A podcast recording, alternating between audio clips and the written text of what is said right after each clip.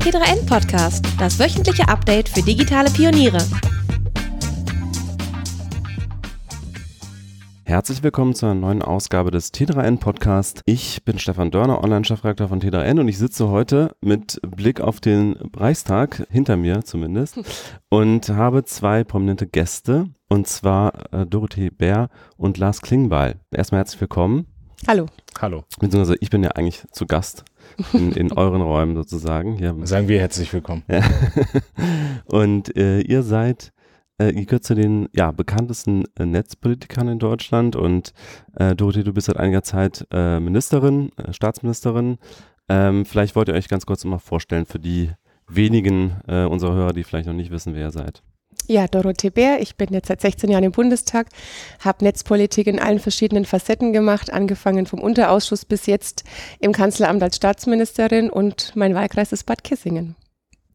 Ja, Lars Klingbeil, äh, mein Wahlkreis liegt in der Lüneburger Heide zwischen Hamburg und Hannover. Ich ähm, bin jetzt knapp neun Jahre im Deutschen Bundestag, war acht Jahre davon netzpolitischer Sprecher der SPD-Bundestagsfraktion und bin jetzt seit Dezember Generalsekretär und vertrete den vernünftigen Teil der Regierung. Genau, ihr seid beide noch Teil derselben Regierung. Man glaubt es kaum nach äh, politisch bewegten Zeiten in letzter Zeit. Ähm, ihr habt aber auch beide häufig äh, Positionen innerhalb eurer Partei gehabt, ähm, die in gewisser Weise äh, gewissermaßen Außerseitenpositionen waren, wenn es um Netzpolitik ging. Vorratsdatenspeicherung, ihr weiter gegen, äh, eure Parteien waren jeweils äh, oder auch die Fraktionen waren dafür ähm, ähm, Leistungsschutzrecht, ähnliche Konstellationen. Ähm, jetzt hatten wir, äh, jetzt haben wir gerade die Debatte um, um Uploadfilter, da ist irgendwie nicht ganz klar, die SPD-Abgeordneten im äh, Europaparlament im Ausschuss haben dagegen gestimmt, das waren aber auch nur zwei, glaube ich. Ähm, und das, ähm, also häufig war es eben so, dass, dass ihr Außenseiterpositionen vertreten habt. Ähm, warum hören euch die anderen nicht zu in euren Parteien? Ich würde widersprechen. Ähm, also ja, wir hatten in den letzten Jahren wirklich Positionen, wo Doro und ich auch zusammen gestritten haben, eher gegen den gegen den Rest äh, der der eigenen Partei. Aber ich meine, die eine sitzt jetzt im Kanzleramt, der andere ist Generalsekretär der SPD. Das heißt, wir haben an Einfluss gewonnen und das sieht man übrigens auch im Koalitionsvertrag. Wir haben noch nicht alle 100 Prozent auf Linie, aber dass der Upload-Filter heute ja im Parlament, im Europäischen Parlament, da hat es einen großen Widerspruch gegeben, da hat es eine Ablehnung gegeben, das ist ein großer Erfolg auch und das haben wir in anderen Bereichen auch gesehen. Ich glaube, man kann als Digitalpolitiker nie 100 Prozent zufrieden sein, aber es ist was passiert in den letzten acht Jahren und das sieht man sehr deutlich auch im Koalitionsvertrag und an dem, was sich die jetzige Koalition vorgenommen hat ich glaube, das Entscheidende ist immer bei unseren Positionen, man muss einfach nur lang genug stehen bleiben. Und irgendwann werden sie dann zum Mainstream und dann kommen wieder neue Themen, wo man sich dann wieder ähm, ja hier äh, beweisen muss. Wir sitzen hier in einem Raum, Genau in diesem Raum hier hat die vorletzte große Koalition mal festgelegt, dass wir einen deutschen Computerspielpreis ins Leben rufen wollen. Und genau in dem Raum hier hat immer unsere AG Kultur stattgefunden und das waren ganz erbitterte Kämpfe. Und dann hat man es trotz des Widerstandes äh, durchgesetzt. Es ist das Ganze schon ähm, über elf Jahre alt. Also man sieht, ähm, einfach stehen bleiben und dann irgendwann schwenken die schon auf unsere Linie ein. Ist das sozusagen auch ein bisschen die biologische Lösung des Problems, dass einfach neue Generationen nachwachsen, die andere Positionen Position haben. Ich glaube, es hilft schon, wenn von Periode, das ist jetzt meine fünfte Periode im Bundestag und es kommen tatsächlich von Periode zu Periode auch ähm, vernünftige Leute neu dazu. Das stimmt schon. Aber es ist tatsächlich auch oft eine Frage des geistigen Alters und jetzt weniger des biologischen Alters. Ja, und, und ich meine, niemand darf erwarten, dass ein neues Thema entsteht und ein neues Thema aufkommt und sofort alle begeistert sind und in eine Richtung rennt. Also das haben wir ähm, auch in den Parteien ja erlebt und erleben das noch heute. Und deswegen ist es so wichtig, dass auch aus einer Szene raus Leute uns unterstützen, ja, dass wir, dass wir sozusagen Digitalexperten an unserer Seite haben, die sich mit einbringen, dass wir Netzaktivisten haben. Wir hatten mit der Enquete-Kommission damals sehr große Fortschritte. Da ist ja vieles gewachsen in den letzten Jahren. Aber ich meine, wir leben halt nicht in der Diktatur, sondern Gott sei Dank in der Demokratie und da dauert es manchmal auch länger, Dinge zu verändern, aber am Ende, und das haben wir jetzt immer gesehen, haben sich äh, vernünftige Positionen auch durchgesetzt. Und wenn man dann sieht, wie auch dann gegen einen gekämpft wird, mit welchen Worten, also ich weiß nicht, wie es im Last ging, aber zumindest bei mir, bei Thomas Jatzombeck, bei anderen, die jetzt halt dann auch versucht haben oder auch tatsächlich interveniert haben in Brüssel, bei den aktuellen Themen europäisches Leistungsschutzrecht und Uploadfilter, der Ton derjenigen, die da eine andere Meinung haben, muss ich ganz ehrlich sagen, der ist schon grenzwertig. Also wenn ich dann auf Twitter lese, dass unser Brief an die Abgeordneten eine Schande sei ähm, oder dass uns Lobbyismus vorgeworfen wird. Ich meine, wir sind Politiker. Also das ist schon, passt alles nicht zusammen. Oder gestern habe ich dann auch noch ganz viele SMS bekommen. Das ist eine Frechheit, was ihr euch hier erlaubt, weil man für seine Meinung einsteht und Position bezieht. Und ich glaube, da haben wir insgesamt auch von den Jüngeren, auch von den Netzpolitikern, auch fraktionsübergreifend mm, schon eine andere Tonalität auf Lager als das, was dann manchmal, wo man sagt, ach oh Gott, wenn die so einen Ton anschlagen, ist das schon auch eine große Hilflosigkeit. Und das waren Parteifreunde, die diesen Ton angeschlagen haben, oder waren das jetzt äh, Lobbyisten der Verlage zum Beispiel? Durch die Bank, you name it, ja. Also es waren natürlich auch Europaabgeordnete dabei, aber es waren auch aus der Verlagsbranche oder ähm, ich bin heute Nacht ähm, noch von einem Termin dann aus dem Restaurant raus und laufe zum Auto und laufe jemandem aus dem Verlagswesen in die Arme und dann sagt, ah, da ist die Frau Bär, die Frau Bär, die uns am Sonntag getötet hat. So, das war dann mal die Begrüßung. Also das ist schon sehr martialisch. Okay, und das ist auch ein bisschen Generationenfrage, meinst du, ja? Dass das weniger wird? Nee, das würde ich noch nicht mal sagen. Also Ton ist schon, weiß ich nicht, ob das eine Generationenfrage ist. Man merkt halt nur, finde ich, ähm, je krasser das Wording, desto schwächer sind halt dann auch die Argumente auf der anderen mhm. Seite krasses Wording gab es auch von Horst Seehofer, kann man sagen, in letzter Zeit. Ich will nicht jetzt die ganze Asyl- und Migrationskrise hier diskutieren. Doch bitte die ganze, jetzt nochmal von vorne auf. Aber du bist nun mal auch Mitglied der CSU und deswegen Was? muss ich dazu zumindest eine Frage stellen, die so ein bisschen Tech-Bezug hat. Und zwar, ich wohne in Berlin und viele meiner Freunde kommen aus der ganzen Welt und ähm, also Franzosen, Australier, ähm, Spanier, Israelis und so weiter. Und sie kriegen jetzt nicht viel mit von Politik, aber ähm, sie haben äh, die AfD mitbekommen, das äh, beunruhigt viele von denen. Und sie haben auch durchaus diese Kruzifix-Aktion äh, von Markus Söder mitbekommen. Und du bist jetzt auch Staatsministerin, auch für, für Start-ups unter anderem zuständig und dieses Signal in die Welt hinaus, ähm, ja, also viele kommen ja nach Berlin, zum Beispiel weil Berlin liberal weltoffen ist. Und jetzt hört man solche Nachrichten, dass da in Behörden überall Kruzifixe aufgehängt werden. Viele von den Leuten, die hinkommen, haben mit Religion nicht viel am Hut. Ist, äh, schadet das nicht letztlich auch ein bisschen dem, dem Image, dieser, dieser Populismus, den man aus Bayern mitbekommt? Also ich empfinde es nicht als Populismus. Außerdem ist es schon mal falsch. Es sind keine Kruzifixe, sondern Kreuze. Das ist ein ganz großer Unterschied. Okay, das heißt aber Kruzifix-Urteil damals in den 90er Jahren. Aber, aber es ist ein Kreuz und ein Kruzifix ist, wenn da Jesus dann tatsächlich auch tot mit ah, an diesem okay. Kreuz hängt. Also das ist nicht der Fall, sondern es geht einfach um ein Kreuz in den Behörden. Ähm, und ich würde mal wirklich sagen, was für Berlin gilt, gilt für München auch. Das ist so eine weltoffene Stadt Bayern insgesamt. Wir haben genauso einen Zulauf von Internationalen, die lieber in München wohnen, weil sie halt dann an Starnberger See oder zum Skifahren können. Deswegen teile ich das nicht. Natürlich wird es dann immer so, ja, zusammengemanscht oder man sagt dann, das wird so rausgezogen, weil natürlich auch ein krasses Wording besser läuft, als wenn ich da nur milder unterwegs bin an der Stelle. Aber ähm, gerade wenn jetzt jemand aus Frankreich oder aus Spanien kommt, die du angesprochen hast, ähm, glaube ich nicht, dass die sich da so wahnsinnig dran stören das färbt schon aufs Image ab, würde ich sagen. Also, weil Deutschland hat schon, glaube ich, ein ganz gutes Image international und das ist so ein bisschen so ein Störfaktor irgendwie. Da denkt man sich so, was, was passiert denn da jetzt auf einmal in Deutschland? Man denkt, das ist eigentlich so ein liberales, weltoffenes Land, auf einmal gibt es da so Aktionen, dass überall Kreuze aufgehängt werden müssen. Die Spanier haben Katalonien, also ich weiß nicht, ich glaube, jeder hat in seinem Land auch Diskussionen, wo jeder weiß, das findet in jedem Land irgendeine Diskussion statt, die man, wenn man sie von außen betrachtet, vielleicht nicht auf den ersten Blick versteht. Also schlimmer als das Aufhängen von Kreuzen, finde ich, ist, dass wir seit mehreren Jahren jetzt eine Debatte nur über Angstthemen in Deutschland haben. Wir reden nur negativ über Flüchtlinge, also nicht wir als SPD, aber der Diskurs und der wird ja leider auch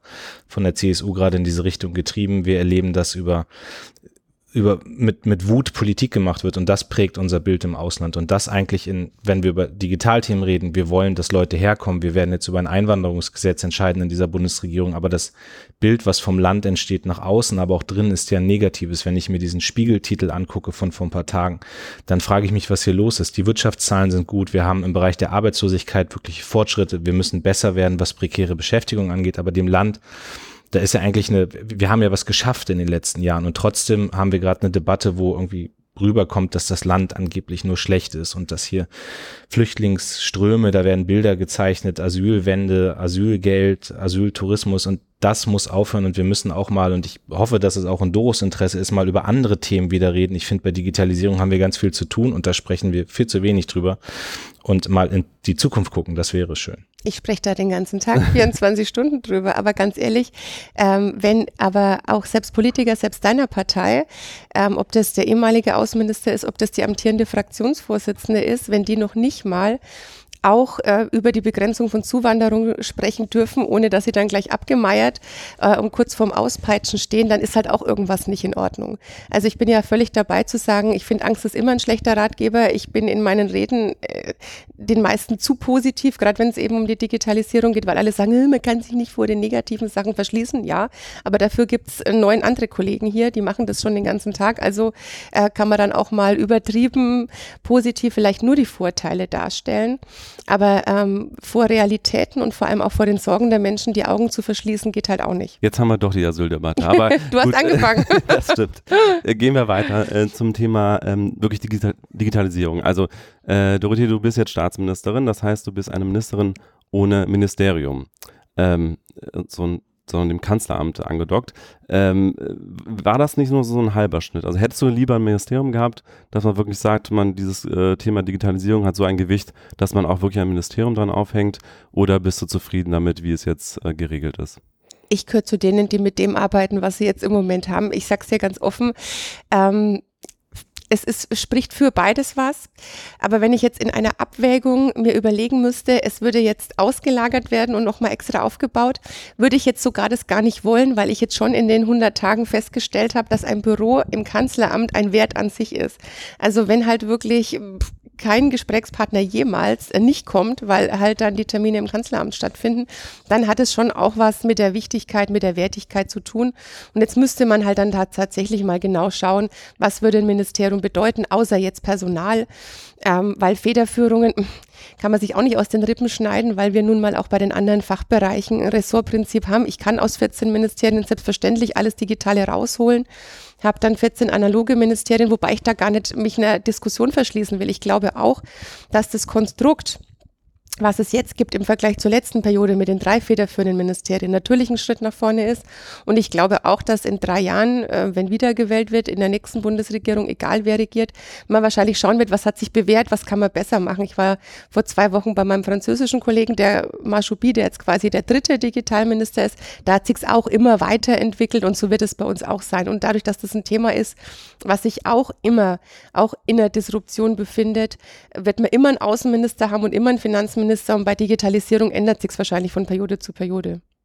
Lars, hast du dich dafür eingesetzt, dass es ein eigenes Ministerium gibt oder bist du der Meinung, als Querschnittsthema muss es anders organisiert sein? Nee, ich habe immer gesagt, wir brauchen eine Person am Kabinettstisch, die den Finger in die Wunde legt. Jetzt sagen, ist das in der Tat besser als in der letzten Legislatur? Ich habe auch keinen Zweifel daran, dass Doro das gut machen wird. Wollte gerade fragen, macht sie einen Job aus deiner Sicht? Ja, aber sozusagen gemessen wird sie und wird die Bundesregierung daran, was nachher konkret passiert ist. Also das ist ja der Maßstab und das kann man jetzt noch gar nicht sagen nach, nach den wenigen Tagen. Aber ich hätte mir gewünscht in der Tat, dass wir ein eigenes Ministerium bekommen, aber da waren sagen nicht viele, davon überzeugt waren. Ähm, aber es muss über einen begrenzten Zeitraum das in meinen Augen geben. Wir brauchen wirklich auch einen eigenen Haushalt und das gehört alles mit dazu, dass wir bei diesem Thema wirklich vorankommen und Defizite abbauen. Wir haben ja häufig hat man das Gefühl in Deutschland, dass viele in der Spitzenpolitik, aber auch in anderen Bereichen grundlegende Dinge der Digitalisierung noch nicht wirklich durchdrungen haben. Ähm, ist auch zum Beispiel dass der Bereich Gerichte da ein Problem. Also wir haben jetzt in letzter Zeit zwei sehr aufsehenserregende Gerichtsurteile. Ein Urteil gegen die Bloggerin äh, Vreni Frost, da wurde dann irgendwie gesagt, die muss als alles als Werbung kennzeichnen, auch wenn es gar nicht bezahlt wurde. Wo ich mich dann gefragt habe, das ist wirklich komplett entgegen dem, was ich eigentlich erwarten würde äh, an Transparenz, also dass ich als Nutzer weiß, wofür wurde bezahlt, wofür nicht. Wenn überall Werbung dran steht, weiß ich es eben nicht mehr. Und es gab ein ähm, Facebook-Urteil, ähm, wo viele sagen, wenn man das Urteil sich eigentlich wörtlich anschaut, dann kann eigentlich keiner guten Gewissens mehr eine Facebook-Seite in Deutschland betreiben. Äh, haben, also ist das Problem vielleicht auch wirklich eine mangelnde Kompetenz, äh, nicht nur in der Politik, sondern auch im Bereich der Gerichte? Ja, das ist ja ein wachsender, also ja, Digitalkompetenz fehlt da und das ist auch eine Aufgabe, denn der, wir haben vor ein paar Jahren schon gesagt, eigentlich braucht man noch an Gerichten äh, sowas wie Schwerpunktsetzung mit, mit IT. Ja, das muss auch alles entwickelt werden und die Forderung gibt's ja immer wieder, aber Digitalkompetenz fehlt ja in allen gesellschaftlichen Bereichen. Also es ist ja nicht so, dass Politik und Gerichte da hinterherhängen. Also, ne, können wir auch über Wirtschaft reden in vielen Bereichen, also klassische Wirtschaft, nicht, nicht IT-Wirtschaft oder wir reden über über auch die Frage der Strafverfolgungsbehörden. Also da gibt es überall Defizite, aber wenn man in den Koalitionsvertrag reinguckt, dann ist gerade im Bereich der Justiz ja auch ein Schwerpunkt gelegt. Also da werden wir sicherlich vorankommen in dieser Legislatur und müssen da Digitalkompetenz aufbauen. Also ich finde gerade auch, was die Blogger da im Moment mitmachen müssen, diese Unsicherheit. Ich habe jetzt auch ähm, gesagt, ich lade sie zum runden Tisch ein und zwar nicht nur die, sondern auch die Landesmedienanstalten und ähm, BMJV, alle, die da eben auch eine Rolle mitspielen, weil es natürlich absurd ist. Ja, also erstens mal wird Instagram total kaputt gemacht, wenn Werbung da Ortsnennung, weil ich halt im Urlaub irgendwie am Gardasee, hier ich bin am Gardasee, Werbung da Ortsnennung.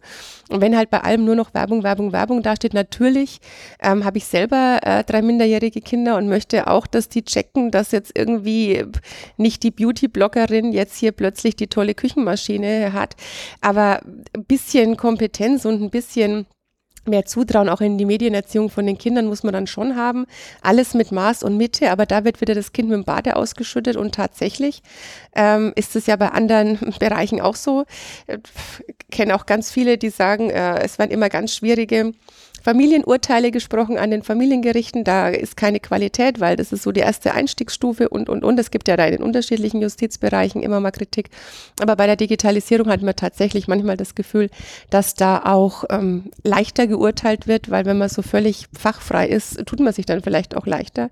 Also da würde ich mir tatsächlich schon ein bisschen Kompetenz wünschen und vielleicht dann auch eine bestimmte Schwerpunktsetzung auch schon im Rahmen des Jurastudiums. DSGVO ist jetzt kürzlich scharf geschaltet worden. Da haben die Gerichte noch nicht so viel geurteilt, sondern es ist bisher vor allem erstmal ein politisches Projekt gewesen und hat aber für sehr viel Verwirrung und Panik äh, gesorgt. Und es gibt auch schon einige Abmahnungen, die sich auf DSGVO beziehen. Ähm, ich kenne niemanden, der mir gesagt hat, ich weiß ganz genau, was da drin steht und ich bin sicher, dass mein Unternehmen DSGVO-konform ist. Ähm, da muss man sich natürlich auch fragen, ist das ein Versäumnis dann letztlich auch des Gesetzgebers, ähm, also in dem Fall auf europäischer Ebene, ähm, der das einfach nicht klar genug macht? Ähm, und manche fordern jetzt vom Justizministerium, dass sie klarstellen, Abmahnung auf Grundlage von DSGVO ist unzulässig. Äh, könnte man das ganze Problem damit sozusagen äh, klären oder ist das zu einfach gedacht?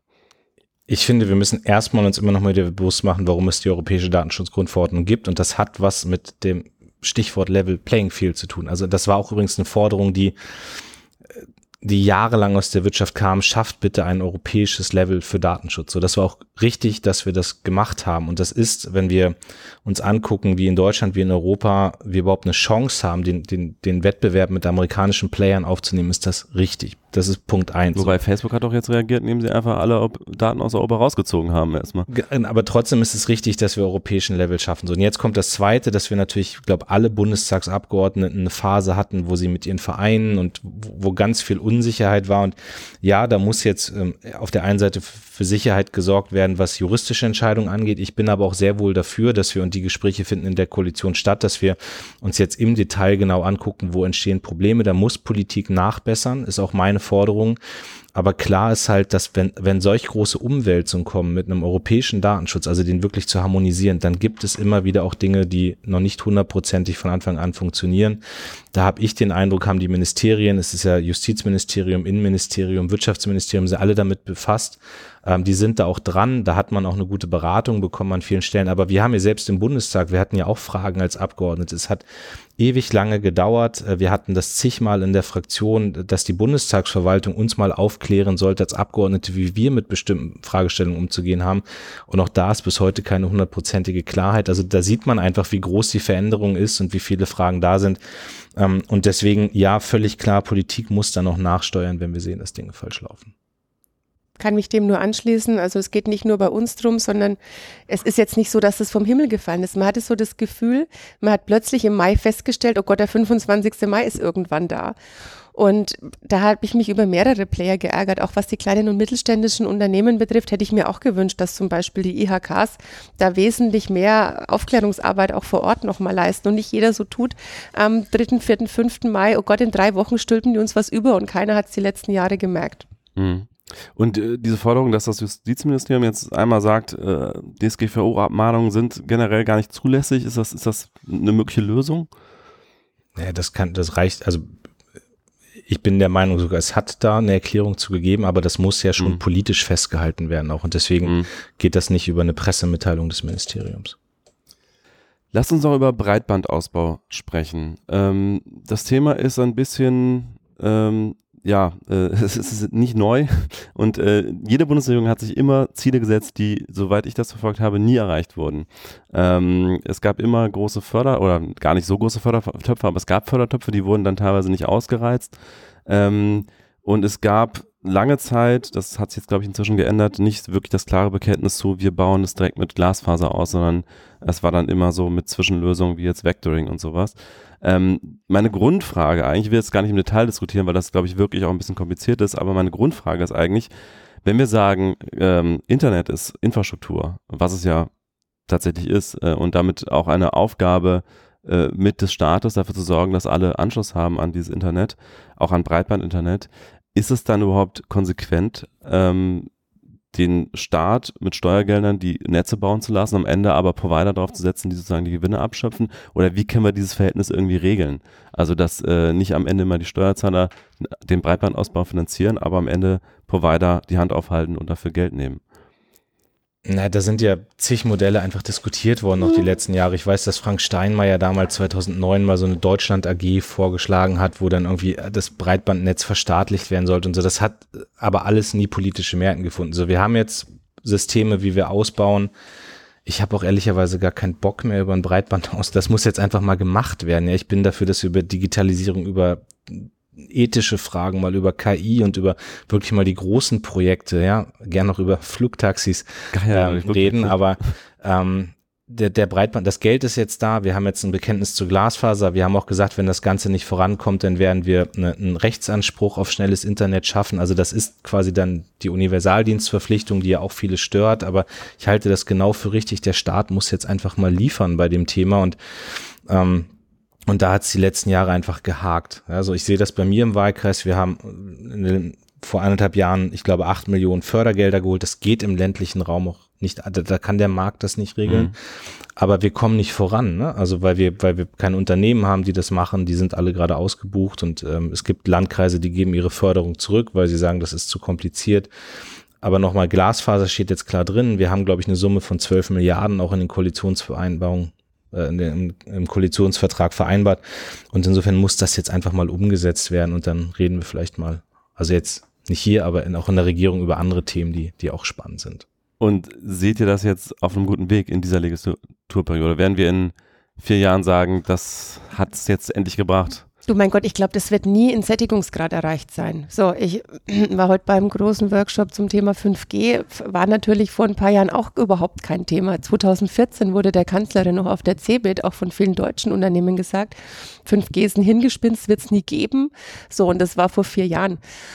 Ein Jahr später schon nicht mehr, aber ich sag nur, also mich langweilt es auch, ich mag da gar nicht mehr drüber reden, weil es mich natürlich auch ärgert, wie viele Jahre ins Land gegangen sind. Ich kann mich an heftige Diskussionen auch noch in der JU erinnern, ähm, mit eigenen Ministern in Bayern, die 2005 der Meinung waren, es wird immer nur der Markt regeln müssen und bis wir dann tatsächlich auch mal nicht nur den Auftrag, weil du sagst, immer viel vorgenommen, ja, nur so konkret wurde dann tatsächlich erst 2013 ähm, auch ein Förderprogramm, auch ein Bundesförderprogramm damit verknüpft und wurden dann Milliarden in die Hand genommen. Aber das ist auch so ein typisches Thema.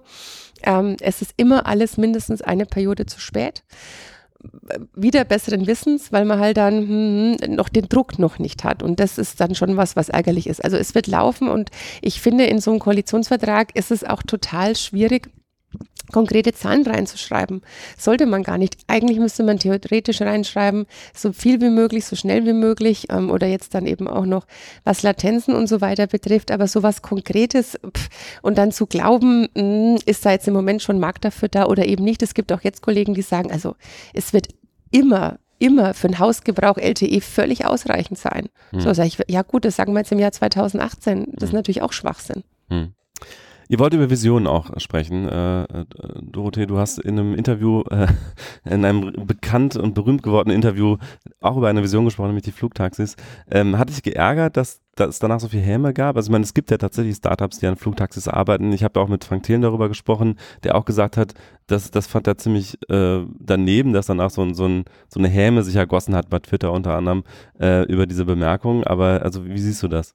Ach, mich stört Kritik oder Häme nur, wenn ich das Gefühl habe, ich bin nicht im Recht, aber nachher total wusste, dass ich im Recht bin und dass ich auch weiß, dass sie schneller kommen, als wir uns es heute noch glauben. Ich habe jetzt ähm, die CSU-Fraktion in der Stadt München hat einen Antrag eingebracht, dass jetzt beim Umbau des Hauptbahnhofs in München gleich die ähm, Helipads ähm, mit eingebaut werden sollen. Und jetzt kam die Ansage von der Bahn, ja, das werden wir berücksichtigen. So, wir haben jetzt ein Testfeld in Ingolstadt geschaffen. Und es ist ja nicht nur Lilium, es ist Volocopter, Airbus arbeitet mit dem City Airbus dran. Also es ist alles schon sehr, sehr konkret. Und ich habe, ist ja ein Kompliment mit den Visionen. Ich habe das gar nicht als Vision gesehen. Ich saß in den Dingern schon vor drei, vier Jahren auf der CES in Las Vegas. Das war jetzt gar nichts Visionäres sondern ich wollte eben in dem Interview auch nicht immer nur, dass Digitalisierung mit Breitbandausbau gleichgesetzt wird, weil das wirklich eine langweilige Debatte ist. Das ist eine notwendige Technik, die wir brauchen. Ähm, und das war jetzt einfach nur ein Beispiel, was alles geht, aber es wurde halt als Vision abgestempelt, weil sich halt auch viele nicht damit beschäftigen. Und wie kann man die politischen Rahmenbedingungen schaffen, dass Startups ähm, da eben erfolgreich sind mit, mit solchen Innovationen und Visionen? Also ich, die sind ja erfolgreich. Die Frage ist natürlich, dass wir sie also auch bei uns jetzt in die Luft bekommen und dass sie halt dann nicht irgendwie in Dubai testen müssen. Deswegen werden jetzt auch die rechtlichen Rahmenbedingungen dazu angepasst. Wir haben zum Beispiel auch in der letzten Legislaturperiode eine neue äh, Drohnenverordnung gemacht. Die hatten wir 2013 auch nicht in Koalitionsvertrag geschrieben, weil 2013 die Privatnutzung von Drohnen nicht so ein drängendes Problem war, wie sich dann die Jahre danach ergeben hat, wo plötzlich jeder unter dem Christbaum oder vom Osterhasen eine Drohne geschenkt bekommen hat. Mhm. Das heißt also da nicht überregulieren bei der Zulassung, ähm, aber das ansonsten entsteht das sozusagen vor allen Dingen erstmal. Ich meine, es gibt, wird ja viel gesagt, äh, dass wir halt in Deutschland immer noch nicht den Kapitalfluss haben, wie zum Beispiel, also Silicon Valley sowieso, klar, aber auch London hat, hat mehr äh, Venture Capital. Es wird generell in anderen Ländern auch ein Teil der Altersversorgung durchaus mal in sowas äh, gesteckt. Ist vielleicht auch ein bisschen Mentalitätsfrage und wir sind auch immer noch keine Gründernation in Deutschland. Äh, die Traumjobs der jungen Leute auch heute sind immer noch große Konzerne, ähm, Daimler, BMW und so weiter wird da viel genannt. Äh, die Ingenieure gründen nicht, sondern gehen an Unternehmen. Aber letztlich auch die Frage, kann die Politik da überhaupt irgendwas tun? Und will die Politik überhaupt irgendwas tun? Oder ist das auch einfach unser Modell in Deutschland, dass wir sagen, wir sind halt Großindustrie? Nee, wir können was tun und wir müssen aber diese Ebene verlassen, auf der wir feststellen, wie schlimm das ist, dass hier nichts passiert und im Konkreten gucken, worum es geht. Ich finde übrigens, der erste Punkt ist diese, äh, diese Weltoffenheit. Also, dass wirklich auch Leute sagen, ey, wir haben Bock mal ein paar Jahre in Deutschland zu sein und da zu arbeiten und deswegen müssen wir auch ein positives Bild von Deutschland nach außen haben und das vermitteln. Das zweite ist, dass wir ähm, finde ich auch sehr gut, dass das im Koalitionsvertrag gelandet ist, dass wir eine Grundlage dafür schaffen, wie mit Daten umgegangen wird. Ja, wir haben jetzt die Datenethikkommission, die eingesetzt wird. Das ist ähm, ja häufig so, dass wir sehr skeptisch auf Entwicklung mit Daten gucken, aber Daten werden einfach die Zukunft sein. Daten sind Grundlage auch für Geschäftsmodelle und deswegen müssen wir in Deutschland mal klären, wie unser Umgang mit Daten ist dafür diese Kommission, die zeitlich begrenzt mal sehr schnell sehr grundsätzliche Dinge klären soll. Das gab es in der letzten Legislatur ja schon im Verkehrsministerium, was die Frage autonomes Fahren anging. Dann geht es in der Tat um die Frage Kapital. Da finde ich, müssen wir mal in Betracht nehmen, es gibt ganz viel privates Kapital, was einfach still liegt und da zu gucken, wie kann man eigentlich Anreize schaffen. Und dann ähm, finde ich sozusagen, muss man auch immer noch mal gucken im Bereich Bürokratieabbau. Das ist vielleicht nicht das aller, allergrößte Thema, aber auch da sozusagen äh, haben wir im Koalitionsvertrag festgehalten, soll das Wirtschaftsministerium nochmal gucken, wie kann man Startups entlasten, dass die wirklich in der Anfangsphase dann noch vorankommen. Aber das sind jetzt mal so vier Punkte und ich glaube gerade dieser Datenpunkt ist mit der stärkste, wo du dann auch sagst, dann kann Kreativität wachsen in Deutschland. Wir haben nicht mehr allzu viel Zeit. Ich will aber noch ein Thema unbedingt ansprechen. Das ist äh, künstliche Intelligenz. Ähm, ein Boom-Thema der Tech-Branche. Jetzt unter Experten hat dieses ganze Thema Deep Learning schon vor Jahren eigentlich sehr viel Fahrt aufgenommen. Jetzt äh, seit ungefähr zwei, drei Jahren wird auch öffentlich sehr viel darüber diskutiert. Es gibt große Fortschritte von der KI. Es gibt viele Bereiche, enge Bereiche, die KI inzwischen in der Lage ist, besser zu äh, handhaben als der Mensch.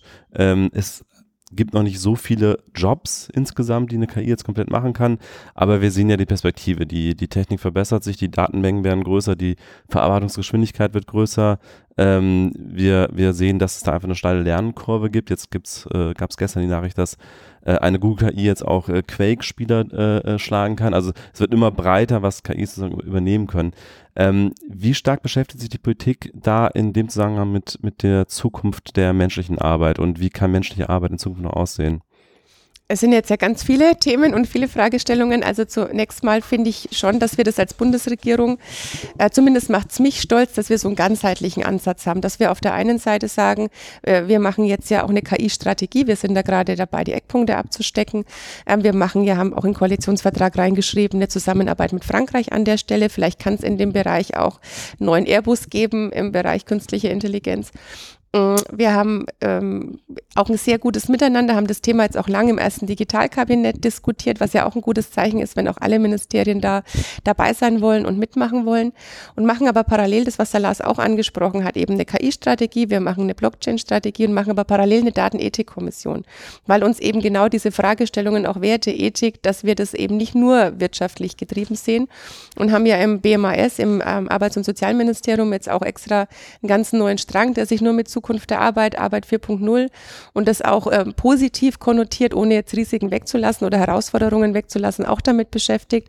Das heißt, wir haben also tatsächlich parallel zu KI und Blockchain Arbeit 4.0 auch als ersten ähm, als erste Sitzungstagesordnung auch äh, mit auf dem Schirm gehabt. Und das ist was, wo ich sage, das machen andere Länder nicht, weil wir immer so ins Valley schauen oder nach China schauen. Da wird immer alles sehr stark nicht vom Mensch her gedacht, sondern entweder wirtschaftsgetrieben oder sogar gegen die Bürgerinnen und Bürger. Und bei uns ist das eben so eine ganzheitliche Perspektive.